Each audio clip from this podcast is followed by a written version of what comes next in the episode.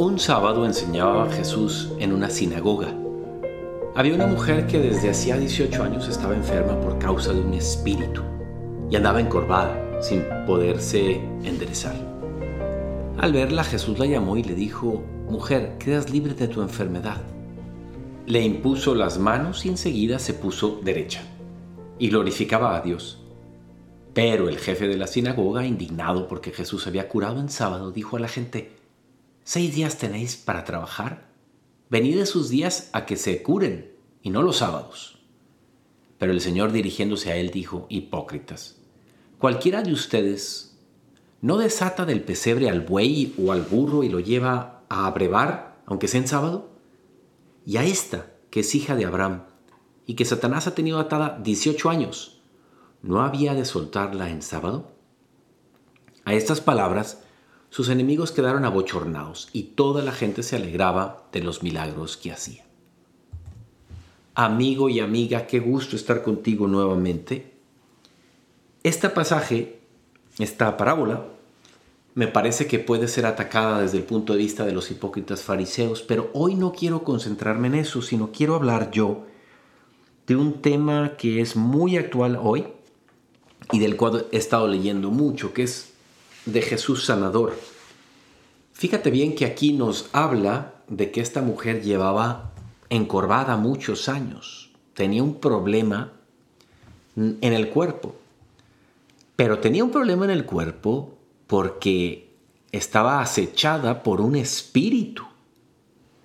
¿Sabías tú bien, has escuchado hablar de cómo tantas veces esa unión que hay entre el cuerpo y el alma es tan íntima que cuando llevamos ciertos espíritus malos, pues nos afectan. Hay gente que de estas cosas entiende muy poco. Bueno, pues he estado leyendo un libro muy bueno de un gran conocedor del tema sobre los espíritus y él habla de tres espíritus malos. El primer espíritu es lo que entendemos muy bien cuando hay una posesión, de la cual otros pasajes del Evangelio hablan de ellos, ¿no? Que Jesús expulsó un espíritu y eso se da el día de hoy también en nuestro tiempo. No nos engañemos. Por eso hay exorcistas, por eso hay personas que pues que se dedican a eso y son las manos derechas de los obispos para sacar un espíritu. Aunque no es tan común, existe. Lo que sí es más común son los otros dos tipos de espíritus, que es el espíritu de trauma o de herida. No cabe duda que todos nosotros en nuestro recorrer por la vida tenemos experiencias con personas, con nuestra familia, experiencias muchas de ellas que las hemos resuelto muy bien, pero otras muchas que nos han generado un dolor y ahí está como una herida, como una llaga que sigue supurando, que sigue generando problemas y por un trauma, una herida que no hemos sanado, tenemos, estamos encorvados espiritualmente hablando.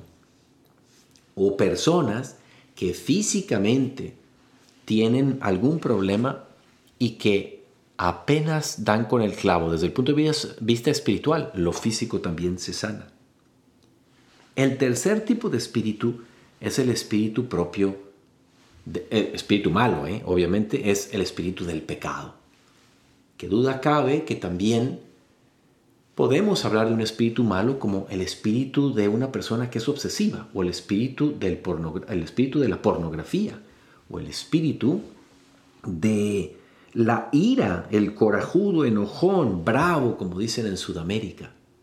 Tantas maneras en que el demonio ordinariamente nos está molestando y son diferentes grados. Entonces el espíritu malo, el real, el espíritu malo del trauma o la herida y el espíritu malo del pecado. Y se puede decir que uno lleva al otro. ¿eh? De hecho, el tercero, el pecado, a veces lleva a la herida o al trauma, aunque no siempre. A veces es al revés. El trauma o la herida genera que yo caiga en pecado. Pero ambos llevan, pueden llevar a el espíritu malo físico ya, ¿no? Muy bien. Pues qué importante en nuestra vida es que ninguno de estos espíritus nos moleste a nosotros. Que ninguno de estos espíritus sea parte de nosotros. ¿Y cómo le hago? ¿Cuál es la técnica? ¿Cuál es el modo? Pues miren, Aquí en Jesús, los siete padres que estamos aquí, siete, ocho que ya ahora no lo recuerdo, siempre nos estamos preguntando qué haría Jesús. Y Jesús, perdón, es alguien que está siempre unido a su Padre, siempre orando, siempre haciendo su voluntad y sirviendo a los demás. Oración, obediencia, servicio. Nuevamente, oración, obediencia y servicio. Si nosotros vivimos así, el demonio es que no tiene oportunidad de estar en nosotros. Hay tanta gente que concibe la lucha entre el bien y el mal como dos boxeadores del mismo peso. Esto yo lo he dicho antes. No, no, no, no, no, no, no. No hay comparación alguna entre la fuerza, el músculo, el poder de nuestro Señor, de Jesús y el demonio. Uno es criatura del otro. No hay la más mínima comparación. Y nosotros como cristianos llevamos en nosotros esa fuerza que nos da Jesús justamente para contrarrestar las obras del enemigo. Pero para eso necesitamos esas tres cosas que decíamos hace rato. La oración, la obediencia y el servicio. Si vivimos así, entonces no nos pasará como esta mujer que estaba encorvada y que tuvieron que sacar ese espíritu de ella. Ella claramente, pues, se estaba sufriendo de algo y bueno, aquí no nos dice exactamente por qué estaba sufriendo de eso, solamente menciona que había un espíritu y no sabemos cuál de estos tres espíritus era. Pero amigo y amiga, lo que para mí es importante hoy dejar en claro es que la sanación es aquella misión para la que vino Jesús. La sanación de nuestras almas, la sanación de nuestros cuerpos, la sanación de todo lo que somos, de nuestra mente, de nuestra memoria, toda orientada hacia Él para ser personas que vivimos como Él quiere que vivimos. Así que en este día en donde leemos esta, esta parábola, más que centrarnos en lo hipócrita de los fariseos, aquellos que no entendían que esta mujer necesitaba sanación, no importaba en qué día fuera, me quiero concentrar simplemente en la pregunta de ¿qué tanto le dejo yo espacio al espíritu del mal para que haga cosas en mí? ¿Qué tanto no he sanado traumas o heridas, o que tanto por el pecado y los malos espíritus del pecado, yo me pongo a las órdenes a veces del, del mal para que Él sea parte de mi vida, a expulsarlo ya, a sacarlo ya, y eso se hace con una vida santa y con esas tres características que dijimos.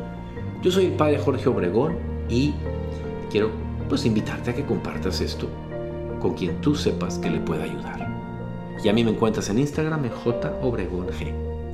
Que Dios te bendiga.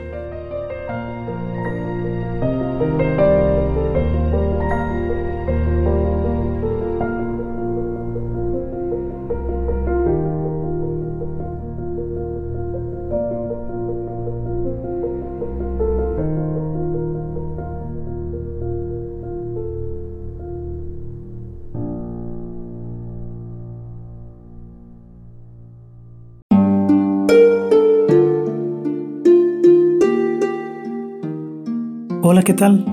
Perdón por la interrupción, pero quiero invitarte a escuchar el nuevo podcast de Juan Diego Network que se llama Oraciones de la Noche.